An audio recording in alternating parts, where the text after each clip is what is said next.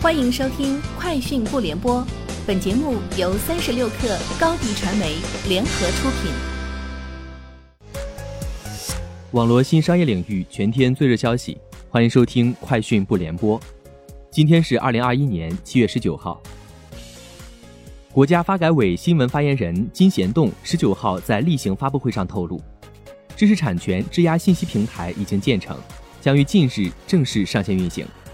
该平台坚持公益性服务原则，将免费向社会公众提供知识产权质押登记信息、金融产品信息、企业信用信息查询、知识产权业务办理导航等综合性服务。据媒体报道，FF 官网和 App 显示，旗下首款车型 FF 九幺量产版已经正式开启预定。据官网信息，用户需要支付五万元来作为优先预定的预定金。来提前体验未来主义者版 FF 九幺，五万元预定金支持全额可退。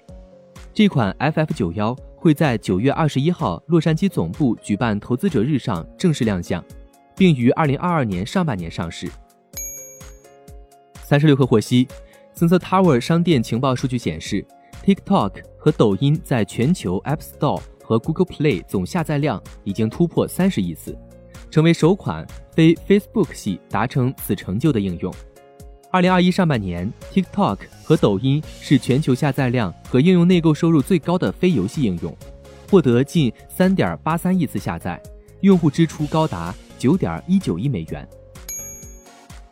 彭博社的记者马克·古尔曼近日提到了苹果未来产品的一些消息。他提到，新的 MacBook 本来应该更早推出。但围绕新 Mini LED 显示屏的复杂问题阻碍了生产。此外，古尔曼表示，与之前泄露的电池容量一致，新款 iPhone 将配备更大的电池，这有助于为120赫兹高刷屏幕提升续航。另外，可能采用受类似 Apple Watch 常亮显示功能。蓝色起源称，贝索斯和其他成员在周日开始了14个小时的训练计划。包括安全简介、飞行模拟、对火箭及其操作进行回顾，在飞船摆脱地球重力后，在船舱内漂浮的指令。